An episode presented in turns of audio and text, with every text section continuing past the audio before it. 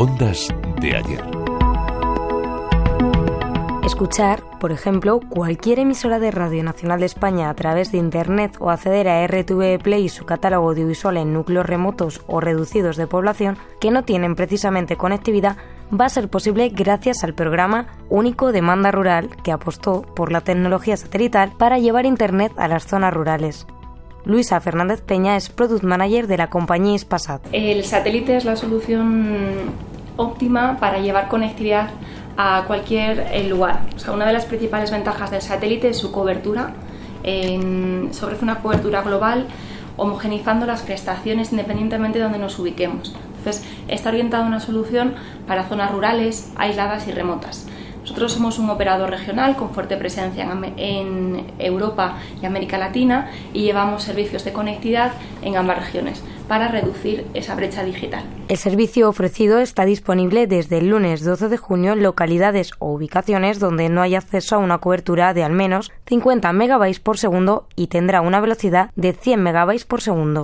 Pues 100 megabits por segundo, en realidad es cierto que cuando hablamos de conectividad nos fijamos mucho en el número, digamos que 100 megabits por segundo es el umbral que se ha considerado para determinar que un servicio de conectividad presta unas buenas calidades y con 100 megabits por segundo un usuario puede ver un vídeo en YouTube, puede, puede ver una serie en Netflix, puede navegar eh, por Internet, puede establecer una videollamada, puede teletrabajar, digamos que puede, puede hacer un uso cotidiano y normal de la red como haríamos en un entorno urbano. El gobierno español ha adjudicado el servicio de conectividad por satélite a Ispasat por algo más de 76 millones de euros. 40 millones están destinados al despliegue y desarrollo de infraestructuras y los 36 millones restantes serán ayudas para el alta del usuario, pymes, entidades sin ánimos de lucro y ayuntamientos con el fin de que lo usen en edificios y servicios públicos.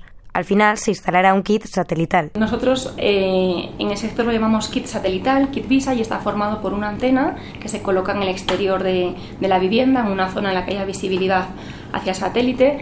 Esta antena la, instala personal certificado para asegurar su buena puesta en funcionamiento. A partir de esa antena pues, eh, se conecta al interior de la casa con un modem que estaría en el interior. Ese modem eh, y habilita la conectividad en el interior. A partir de ese modem pues nos conectamos bien vía wifi o bien vía Ethernet con un cable al modem ya tenemos internet. Además de la equipación técnica, el usuario que quiera darse de alta en el programa único demanda rural deberá contactar con un operador de telecomunicaciones. Nosotros hemos eh, lanzado una página web que se llama Conectate35 en la que está toda la información asociada al programa de ayudas. Nosotros somos el, el beneficiario de este programa de ayudas, pero somos el operador mayorista de la solución. A nuestra mm, oferta se han adherido más de 15 operadores minoristas que son los que prestan el servicio al usuario final.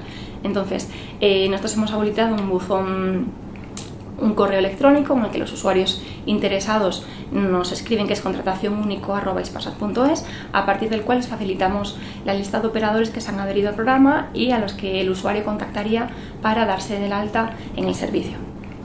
El coste para el usuario final es de 35 euros al mes, IVA incluido y no asumiría ningún coste de, despliegue inicial, porque como decíamos, además de, subvencionar el servicio y regular la tarifa a 35 euros al mes, existe una subvención al alta que consiste en 600 euros que sufraga los costes de equipamiento e instalación.